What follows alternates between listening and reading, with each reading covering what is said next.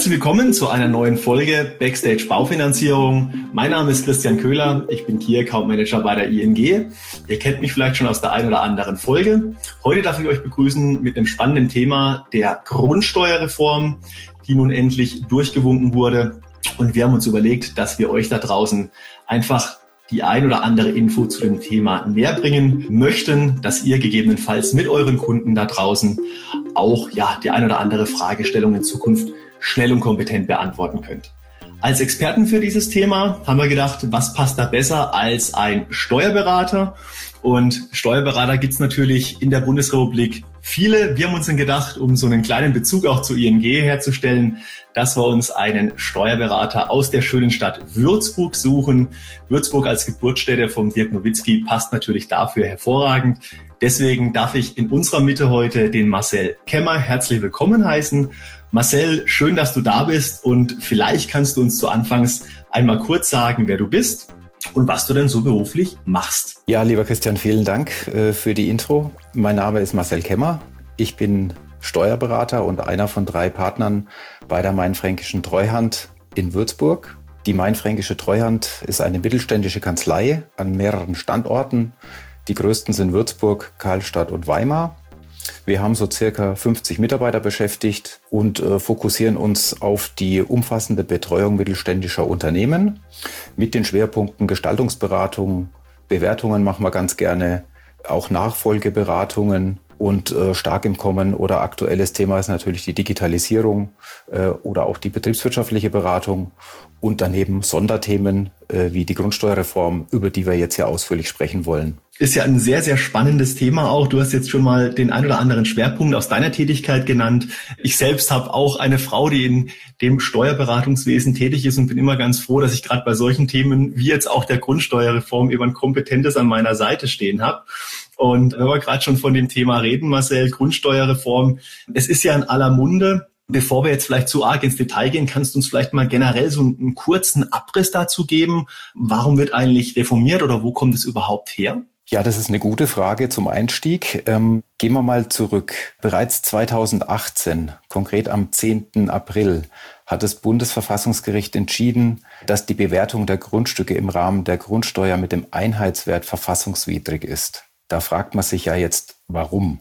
Das hat den Grund, dass die Einheitswerte teilweise aus dem Jahr 1964 stammen und in den östlichen Bundesländern äh, basieren die sogar noch auf Feststellungen aus dem Jahr 1935. Das heißt, die sind sehr, sehr alt. Und die Bewertung der Grundstücke auf Grundlage dieser veralteten Einheitswerte, die hat im Laufe der Zeit zu Wertverzerrungen und schließlich dazu geführt, dass für gleichartige Grundstücke dann unterschiedliche Grundsteuern angefallen sind. Das stellt einen klaren Verstoß gegen das im Gesetz verankerte Gebot der Gleichbehandlung dar. Ja, aus diesem Grund hat dann eben das Bundesverfassungsgericht im Jahr 2018 die Vorschriften zur Einheitsbewertung für die Bemessung der Grundsteuer für verfassungswidrig erklärt. Und daher wird jetzt die neue Grundsteuerbewertung demnächst die Einheitswertbewertung ablösen. Das heißt praktisch, das ist ja echt spannend, du hast ja gesagt, teilweise noch auf Werten von 1935 in den östlichen Ländern oder östlichen Bundesländern, so muss man es natürlich richtig sagen, oder auch 1964, sag ich mal, dann in den westlicheren Hemisphären, also doch relativ alte Werte, also was eigentlich schon längst überfällig, äh, so wie ich es jetzt auch deinen Ausführungen nehme. Und wenn wir jetzt vielleicht nochmal kurz drauf eingehen, Marcel, Abriss hast du schon mal gegeben, wo es allgemein herkommt. Kannst du vielleicht nochmal sagen, wie denn diese Grundsteuer, wie, wie setzt sie sich überhaupt zusammen? Das würde mich jetzt auch mal interessieren, weil ich so als Laie habe mich mit der Materie noch nicht so tief befasst. Also kannst du vielleicht da mal einen Abriss drüber geben, wie setzt sich eigentlich so eine Grundsteuer generell zusammen? Ja, das will ich doch gerne mal versuchen. An der Zusammensetzung der Grundsteuer, da hat sich im Grunde gar nicht so viel geändert. Wie bisher wird auch bei der neuen Grundsteuer in einem dreistufigen Verfahren mit dem Grundstückswert, der Steuermesszahl und dem Hebesatz gerechnet. Jetzt ist der Unterschied, dass bisher für die Ermittlung des Grundstückswerts der Einheitswert maßgeblich war, äh, dass dieser jetzt aber durch den Grundsteuerwert abgelöst wird. Mhm. Und jetzt fragt man sich vielleicht ja, was, was ist denn dieser Grundsteuerwert? Der Grundsteuerwert orientiert sich unter anderem am Bodenrichtwert, an der Fläche des Grundstücks, am Alter des Gebäudes oder auch daran, ob das Gebäude privat oder betrieblich genutzt wird. Die neue Grundsteuer, das wird noch ein Weilchen dauern, bis man die endgültig berechnen kann. Es gibt natürlich schon äh, den Rechenweg und Möglichkeiten, das mal zu simulieren. Aber wie viel an Grundsteuer dann ab 2025 zu zahlen ist, hängt letztendlich von den noch festzulegenden Hebesätzen ab. Die Gemeinden und Städte möchten die Hebesätze eigentlich so anpassen, ohne die Einnahmen aus der Grundsteuer grundsätzlich äh, zu ändern oder, oder drastisch zu erhöhen. Ja, dennoch werden vermutlich einige Immobilienbesitzer künftig mehr und andere etwas weniger Grundsteuer bezahlen, als es bisher der Fall war. Ich denke, man kann da einen Grundsatz an den Tag legen, je größer, je neuer oder unbebaut, aber baureif das Grundstück ist, äh, desto teurer wird es voraussichtlich werden. Du hast jetzt gesagt, dieser Hebesatz, von dem ja noch einiges abhängt, der wird ja erst in 2025 äh, sozusagen dann final festgelegt. Und du hattest gesagt, okay, so als grobe Faustformel, äh, wenn ich es richtig verstanden habe, je größer, neuer oder ja unbebaut bzw. baureif, desto teurer. Jetzt fand ich es ja ganz spannend. Ich selbst als ja kleiner Immobilieneigentümer habe ja schon so einen schönen Brief bekommen, wo ich auch äh, aufgefordert wurde, so eine ja, Grundsteuererklärung abzugeben. Jetzt würde mich natürlich mal interessieren, ja, wer, wer muss die denn eigentlich in, äh, generell abgeben? Ne? Es ist ja jetzt erst 2022, 2025 hast du gesagt, wie gesagt, mit dem Hebelsatz, äh, dass der dann erstmal mal final festgelegt wird. Aber wer muss denn jetzt eigentlich schon alles so eine Erklärung abgeben? Ja, im Grunde alle Eigentümer von bebauten oder unbebauten Grundbesitz. Das heißt, jeder muss so eine Grundsteuererklärung abgeben, und zwar elektronisch beim Finanzamt. Das gilt sowohl für die selbstgenutzten, vermieteten, aber auch für die betrieblich oder land- und forstwirtschaftlich genutzten Grundstücke. Im Grunde jeder, der Eigentümer ist, muss so eine sogenannte Feststellungserklärung abgeben. Basis dafür ist die sogenannte wirtschaftliche Einheit. Also das heißt, alle Steuerpflichtigen, denen eine wirtschaftliche Einheit zugerechnet wird, müssen diese Feststellungserklärungen abgeben. Das können zum Beispiel Eigentümer eines Einfamilienhauses sein, entweder einer alleine oder ein Ehepaar gemeinsam oder eben Eigentümer einer Eigentumswohnung. Dann werfen wir mal den Blick auf Grundstücke zum Beispiel mit Erbbaurecht, die mit Erbbaurecht belastet sind. Spannendes Thema, ja. Da steht der Erbbauberechtigte in der Pflicht. Allerdings hat er vielleicht nicht alle Informationen. Da ist er auf die Mithilfe des Erbbauverpflichteten angewiesen. Gleiches gilt, wenn ich Gebäude auf fremdem Grund und Boden habe. Da ist immer der Eigentümer in der Pflicht, aber der braucht unter Umständen ja auch wieder die Mitwirkung des Eigentümers des Gebäudes damit alle Angaben verfügbar sind, die für die Feststellungserklärung notwendig sind. Mhm. Das heißt, im Grunde alle sind zur Abgabe dieser Erklärung verpflichtet, die als Eigentümer in einem Grundbuch stehen. Jetzt haben wir ja immer wieder, das ist ein cooler, cooler Punkt, weil du gesagt hast, alle, die als Eigentümer äh, in einem Grundbuch stehen, wir haben es ja auch öfters in der Baufinanzierung so, dass wir auch mal mit dem Thema äh, Niesbrauch zu tun haben. So erinnere ich mich dann doch an den ein oder anderen Fall, wo ich auch mal mit, mit euch da draußen, mit euren oder mit unseren Partnern, den Baufinanzierungsvermittlerinnen und Vermittlern im Gespräch bin. Und dann kommt immer wieder das Thema Niesbrauch auf. Muss man da noch auf was achten, Marcel? Oder gibt es da noch einen Tipp von dir, was, was dieses Thema Niesbrauch angeht? Äh, das ist eine sehr gute Frage, die kam vereinzelt bei uns auch schon hoch. Das Thema Niesbrauch spielt aber im Grunde keine Rolle. Ich hatte gerade erklärt, relevant ist, wer im Grundbuch steht. Und der Niesbrauchsberechtigte, der steht ja nicht im Grundbuch, weil der hat ja eben gerade gegen die Niesbrauchsbelastung das Grundstück an jemanden übertragen. Und derjenige, der in den Genuss gekommen ist, das Grundstück übertragen bekommen zu haben, der ist ja der neue Eigentümer. Das heißt, der steht im Grundbuch. Und der Niesbrauchsberechtigte, der muss eigentlich im Grunde nichts tun, sondern der Eigentümer muss es abgeben. Alles klar. Und vielleicht ist auch noch an der Stelle ein anderer Hinweis ganz interessant. Für die Erklärungspflicht sind grundsätzlich die Eigentumsverhältnisse am Stichtag der Feststellung zum 01.01.2022 maßgeblich. Das heißt, also muss derjenige die Erklärung abgeben, der zu diesem Stichtag als Eigentümer im Grundbuch stand. Okay, also die grundsätzliche Basis, das kann man schon mal mitnehmen, ist, alle Eigentümer müssen eine Erklärung abgeben. Niesbrauch können wir mal außen vor nehmen, das hast du schön gesagt, oder außen vor lassen, so ist, glaube ich, die richtige Formulierung. Und lass uns nochmal einen Schritt nach vorne gehen. Jetzt haben wir ja zum einen das Thema mit dem Eigentum geklärt oder mit den Eigentümern. Kannst du denn auch nochmal was dazu sagen? Gibt es einen Unterschied vom klassischen Häuslebauer und dem Kapitalanleger an der Stelle? Gibt es da einen Unterschied, wo wir gegebenenfalls was beachten müssen? Gut, wenn wir mal kurz zurückdenken, was wir gerade besprochen haben, heißt es im Grunde, jeder, der Grundbesitz hat, und das trifft in dem Fall ja sowohl für den Häuslebauer als auch für den Kapitalanleger zu, muss eine Feststellungserklärung abgeben. Das heißt also, der Erklärungspflicht müssen beide nachkommen. Also es gibt eigentlich keinen, sage ich mal, auch Unterschied zwischen dem klassischen Kapitalanleger oder dem ja, Häuslesbauer, so wie wir es gesagt haben, sondern auch beide müssen hier ihrer Pflicht entsprechend nachkommen. Es gibt ein paar Feinheiten vielleicht bei Kapitalanlegern, aber dem Grunde nach muss, muss jeder, der Grundbesitz hat, diese Erklärung abgeben. Alles klar, verstanden. Ich glaube, man merkt schon, äh, also ich bin sehr, sehr froh, dass wir dich als, sag ich mal, Experten mitgewinnen konnten, weil es doch, wenn man so mal in die Details geht, sind es doch auch viele Infos, wo man, glaube ich, so als Otto-Normalverbraucher gar nicht so auf dem Schirm hat.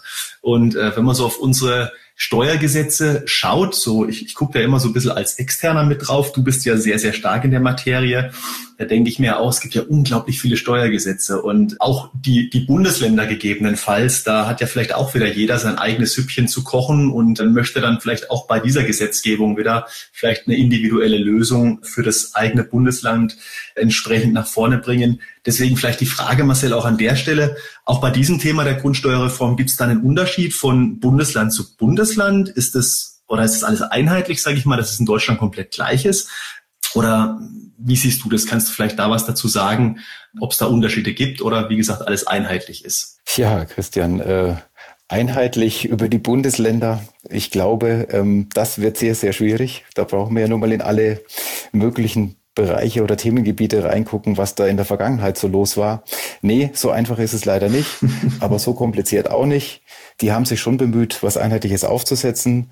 Das heißt, für die, für die neue Bewertung wird ein sogenanntes Bundesmodell eingeführt, das die meisten Bundesländer auch umsetzen. Also eine gewisse Einheitlichkeit ist schon da. Aber aufgrund der Öffnungsklausel, die man da vereinbart hat, dürfen die Bundesländer auch eigene Gesetze zur Grundsteuer erlassen. Und es gibt zahlreiche Länder, die von dieser Öffnungsklausel auch Gebrauch gemacht haben. Nach meinem derzeitigen Kenntnisstand äh, sind es bisher Baden-Württemberg, die haben so ein Bodenwertmodell okay. sich überlegt, die Bayern ein Flächenmodell, die Hamburger haben sich für ein Wohnanlagenmodell entschieden, die Hessen für ein Flächenfaktormodell, die Niedersachsen für ein Flächenlagemodell die Saarländer haben nur ein bisschen an der vorher schon erwähnten äh, Steuermesszahl modifiziert und wollen die länderspezifisch anpassen. Und die Sachsen, die haben sich für ein Nutzungsartmodell entschieden. Bevor du jetzt fragst, ich glaube, das ist sehr, sehr spezifisch in die einzelnen Ländermodelle einzusteigen. Ich würde mal versuchen, das Bundesmodell kurz zu skizzieren. Sehr gerne. Mhm. Also, wie, wie, bisher wird auch bei der neuen Grundsteuer dann in einem dreistufigen Verfahren mit dem Grundstückswert, der Steuermesszahl und dem Hebesatz gerechnet. Das haben wir vorhin ja schon mal kurz gehört. Mhm. Maßgebend für die Ermittlung des Grundstückswerts war bisher der Einheitswert und dieser wird ja jetzt durch den Grundsteuerwert abgelöst. Jetzt müssen wir mal gucken, was ist denn eigentlich dieser Grundsteuerwert jetzt? Wie wird der berechnet? Mhm. Für die Berechnung gibt es bei bebauten Grundstücken im Grunde zwei Verfahren. Einmal das Ertragswertverfahren und auf der anderen Seite das Sachwertverfahren. Welches Verfahren jeweils anzuwenden ist, das ist davon abhängig, um was für ein Objekt es sich handelt. Ich habe mal im Vorfeld jetzt überlegt, dass man das vielleicht für ein Einfamilienhaus mal kurz skizzieren könnte. Gerne. Zuerst ermitteln wir den jährlichen Rohertrag. Das ist im Grunde ja die, die Mieten, die zu erzielen sind mit dem Objekt. Also der ergibt sich dann aus der monatlichen Netto-Kaltmiete unter Berücksichtigung der Zu- und Abschläge aufgrund äh, der, der Mietniveaustufe. Mhm. Davon zieht man dann die Bewirtschaftungskosten ab und erhält dann den sogenannten Reinertrag. Jetzt wird noch ein bisschen komplizierter, weil auf diesen Reinertrag wendet man dann wieder einen Vervielfältiger an, um dann den so, sogenannten kapitalisierten Reinertrag zu erhalten. Da werden dann wieder die abgezinsten Bodenwerte dazu addiert, was schließlich dann zum Grundsteuerwert führt. Also ich habe jetzt mal versucht, in halbwegs einfachen Worten auszudrücken, was da passiert. Das ist aber nicht ganz so einfach und doch ein bisschen komplex. das hast du jetzt schön gesagt, Marcel. Ich habe jetzt immer nur Bauklötze gestaunt. Also ich stelle immer wieder fest, wie überrascht ich bin über mein doch sehr geringes Wissen, was dieses Thema angeht. Also ne, man sagt, man weiß ja so allgemein vielleicht das ein oder andere drüber, aber wenn man dann wirklich mal ins Detail geht und du hast ja jetzt schon versucht, es einfach darzustellen, da kann es schon relativ komplex werden. Und deswegen ist es also gerade schön, dass du hier nochmal versucht hast, einen einfachen Abriss zu geben. Und auf der anderen Seite glaube ich für euch da draußen, liebe Zuhörerinnen, liebe Zuhörer, dass ihr einfach auch mal ein Gefühl dafür bekommt, ja, es geht auf der einen Stelle vielleicht mal einfach auszudrücken, aber auf der anderen Seite sieht man einfach, dass es doch ein sehr, sehr komplexes Thema ist, wenn man es im Detail betrachtet. Jetzt haben wir die schöne Überleitung schon gerade gehabt. Ich habe es versucht, so schön anzuteasern. Ähm, unsere Hauptzielgruppe oder wahrscheinlich der Hauptzuhörerkreis heute im Podcast sind wieder unsere Baufinanzierungspartner und Partnerinnen. Und ja, vielleicht kannst du, Marcel, auch nochmal speziell für die Zielgruppe äh, sagen, auf was die denn so achten sollten, deiner Meinung nach, wenn sie auf dieses Thema der Grundsteuerreform angesprochen werden. Ja, ich denke, da kommt bestimmt die ein oder andere Frage auf die Kollegen zu.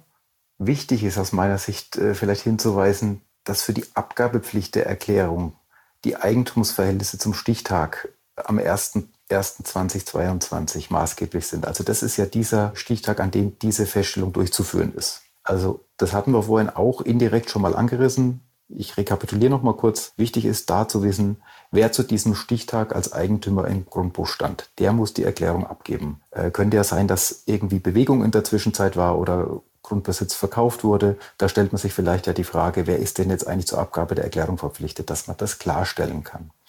Das kann ich mir vorstellen, dass das auf jeden Fall mal eine wichtige Information ist.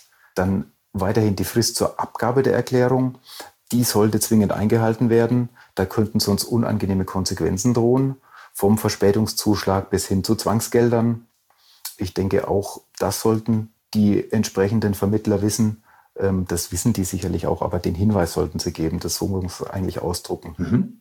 Und dann natürlich, wenn es zu komplex wird oder die Unsicherheit zu groß ist, dann sollen sie sich doch an den Steuerberater ihres Vertrauens wenden und die Hilfe in Anspruch nehmen. Wichtig für die Vermittler ist vielleicht auch zu wissen, dass die Gemeinden die Hebesätze noch nicht abschließend festgelegt haben und sich somit einfach, selbst wenn schon der Berechnungsweg klar ist, aber die Grundsteuer, die sich nach dem neuen Berechnungsschemata ergibt, einfach noch nicht abschließend berechnet werden kann, denn das steht und fällt ja mit den noch festzulegenden Hebesätzen. Mhm. Oder ein wichtiger Hinweis ist vielleicht auch noch, äh, dass die Grundsteuer ja erst ab dem 01.01.2025 zu zahlen ist. Das heißt, wir fangen jetzt schon damit an, was aber erst in drei Jahren seine Wirksamkeit erreicht. Das hattest du ja vorhin auch schon mal, glaube ich, ganz zu Anfangs gesagt. Jeder kriegt jetzt schon irgendwie den Bescheid per Post, aber äh, es stehen noch gar nicht die finalen Zahlen fest. Die werden dann erst zum ersten ersten, das hast du gerade nochmal gesagt, 2025 feststehen. Also ist dann doch nochmal eine, ja, doch gehörige Spanne Zeit dazwischen, bis dann jeder weiß, was sich jetzt dann ganz individuell ja ändern wird. An der Stelle, monetär zumindestens. Hast du vielleicht dann ja auch abschließend, wenn wir jetzt nochmal auf die, sagen wir, der versucht unseren Partnerinnen und Partnern da draußen im Baufinanzierungsvermittlungsbereich die eine oder andere Hilfestellung zu geben. Wenn jetzt nochmal so diesen globalen Blick auf alle Immobilienbesitzer und Immobilienbesitzerinnen ja wirfst, kannst du da vielleicht nochmal so ein paar Tipps und Tricks sagen, auf was die denn einfach grundsätzlich achten sollten? Ja, selbst wenn das Thema schon voll im Gange ist oder auch schon seit einigen Monaten immer wieder in den Medien hochkommt, ich würde sagen, einfach sich rechtzeitig mit dem Thema auseinandersetzen und vor allem die Entscheidung treffen, ob man es selbst angehen möchte oder ob man lieber die Hilfe eines Steuerberaters in Anspruch nehmen will. Da sollte man sich darüber im Klaren sein. Vielleicht kann man dazu auch die Seite vom BMF, also vom Bundesfinanzministerium nutzen, denn dort gibt es eine FAQ-Liste, da werden die wichtigsten Fragen zur, zur Grundsteuerregelung ständig aktualisiert. Da kann man ruhig mal auf die Homepage gucken. Dann zu den Daten kann man sich ein Bild machen, was wird denn an Daten überhaupt benötigt. Wir haben ja schon über den Brief gesprochen, der von den Finanzämtern verschickt wird. Aber die Seite grundsteuerreform.de, die gibt auch einen sehr guten Überblick zu dem Thema und verlinkt äh, auch auf die einzelnen Bundesländer weiter. Da kann man dann wiederum sich die Informationen zu den einschlägigen Berechnungsmodelle, die wir vorhin skizziert haben, die für die einzelnen Bundesländer relevant sind, mal näher zu Gemüte führen und für das jeweilige Land einfach ein Bild machen, welche Daten werden denn da benötigt. Mhm. Es geht häufig um ähnliche Daten. Also ganz wichtig sind die Steuernummern, Einheitswertaktenzeichen, Lage des Grundstücks, das heißt also Flurnummern, Gemarkungen, die Grundstücksfläche, der Bodenrichtwert, die Nutzungsart und in vielen Fällen dann auch noch Baujahr oder Fläche des Gebäudes. Was ich auch ganz wichtig finde, was man den Leuten ans Herz legen sollte, ich weiß, wie viel die Steuerberater gerade um die Ohren haben. Da prasseln sehr, sehr viele Themen auf uns ein im Moment. Also gerade für die, die nicht regelmäßig durch einen Kollegen betreut werden, die sollten sich wirklich rechtzeitig drum kümmern, denn viele sind mit ihren Kapazitätsgrenzen am Ende und nehmen gar keine Neumandate mehr auf, insbesondere nicht, wenn es nur um so eine Grundsteuerfeststellungserklärung geht. Also das nur soll jetzt nicht abwertend klingen, aber die sind einfach bis unter das Dach voll. Mhm. Ja, einen letzten Hinweis hätte ich vielleicht auch noch. Und zwar, es werden ja jetzt irgendwann die Bescheide ergehen. Und da muss man aufpassen, wenn die kommen. Da spielt jetzt das Verfahrensrecht eine Rolle. Und aus verfahrensrechtlicher Sicht ist es so, dass der Feststellungsbescheid den Grundlagenbescheid für den Grundsteuermessbescheid darstellt. Und der Grundsteuermessbescheid wiederum ist der Grundlagenbescheid für den späteren Grundsteuerbescheid. Also, damit gelten die grundsätzlichen verfahrensrechtlichen Spielregeln. Das bedeutet, bei Einwänden gegen den Grundlagenbescheid muss auch der Grundlagenbescheid angefochten werden. Wer sich also gegen die Höhe des Grundsteuerwerts wenden will, der muss sich gegen den Feststellungsbescheid wenden, gegen den ersten Bescheid. Und der kann nicht warten, bis der Grundsteuerbescheid selbst vorliegt. Ist etwas kompliziert, muss man sich nicht merken im Detail, aber man muss aufpassen und von Anfang an den ersten Bescheid gleich überprüfen. Weil wenn der letzte kommt, kann es zu spät sein, dann komme ich nicht mehr rein. Ich wollte jetzt gerade schon sagen, Marcel, ich habe jetzt gerade nochmal, gerade bei dem letzten äh, Punkt festgestellt, ich bin so froh, dass ich jemand hier in meinem Haushalt habe, der sich Gott sei Dank mit der ganzen Thematik Steuerrecht gut auskennt und wo ich dann genau dieses Thema versuche, liebenswert outzusourcen. Also in dem Fall meine ich natürlich meine Frau, und ich hoffe, dass sie das dann gut machen wird, weil ähm, es ist echt ein, es ist ein spannendes Thema, glaube ich. Es beschäftigt jetzt viele da draußen, ganz klar. Und ich fand's super, wie du uns jetzt hier in der Kürze der Zeit einfach einen schönen Abriss über ja die aus doch unserer Sicht wichtigsten Fragestellungen gegeben hast sowohl, glaube ich, aus Sicht von den Immobilienbesitzern, also das trifft ja jeden oder jede von unseren Zuhörern bis zu den Kunden auch, unsere Zuhörerinnen und Zuhörern. Äh, und auf der anderen Seite dann natürlich auch nochmal ganz individuell den einen Tipp oder Trick auch für unsere ja, Baufinanzierungsvermittlerinnen und Vermittler im Speziellen gehabt hast. Also dafür ganz, ganz, ganz lieben Dank, Marcel. Und ja, zum Schluss unseres Podcasts natürlich wieder die obligatorische Frage. Du hörst jetzt zum ersten Mal. Wir fragen ja immer ganz gerne, wenn du jetzt einen Wunsch hättest und dir wünschen dürftest, was denn so vielleicht mal ein Thema in der ein oder anderen Podcast-Folge in der Zukunft sein kann. Was für einen Wunsch hättest du denn an der Stelle? Ja, lieber Christian, jetzt spiele ich erstmal ein bisschen auf Zeit. Ich will erstmal die Gelegenheit nutzen, mich auch herzlich zu bedanken für die Gelegenheit und die Chance, dass wir das spannende Thema gemeinsam in dem Podcast äh, beäugen konnten. Und äh, ja, zu, zu der Frage würde ich mal sagen, in fachlichem Zusammenhang. Und äh, es ist ja gerade viel die Rede über Klima. An jeder Ecke führen irgendwelche Leute aktuelle Diskussionen über die Klimaentwicklung. Also vor dem Hintergrund fände ich persönlich einen Beitrag spannend, ähm, sinngemäß zu dem Thema, was tut sich denn am Bau? Also konkret Entwicklung oder besser Veränderung des Immobilienmarkts durch nachhaltiges Bauen oder durch sogar im Idealfall klimaneutrales Bauen wenn dann andere Werkstoffe verwendet werden, wenn Fassaden begrünt werden, wenn PV-Anlagen zur Stromerzeugung auf die Dächer kommen. Ich bin ja da Laie, aber solche Dinge finde ich spannend und das könnte durchaus auch ja äh, ein bisschen einen Wandel bedeuten. A, wie baut man und B, was macht äh, das mit dem Immobilienmarkt?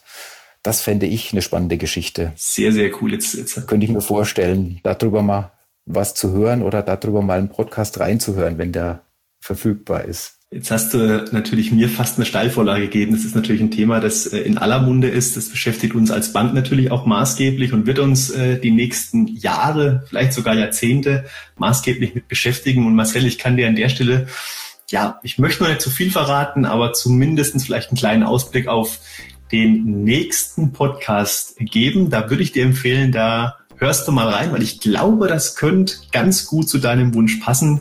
Aber ich verrate es noch nicht zu viel sondern wie gesagt, nächster Podcast reinhören. Da werden wir auf jeden Fall etwas zum Thema Nachhaltigkeit hören. Und an der Stelle, wie gesagt, an alle draußen, an alle Zuhörerinnen und Zuhörer. Schön, dass ihr wieder mit dabei gewesen seid. Marcel, ganz lieben Dank nochmal an deine Stelle. Und ich wünsche uns nun viel Spaß, also euch da draußen natürlich viel Spaß beim Hören und äh, uns allen an der Stelle eine gute Zeit, viel Gesundheit. Bis bald, bis zum nächsten Mal. Ciao, ciao. Tschüss.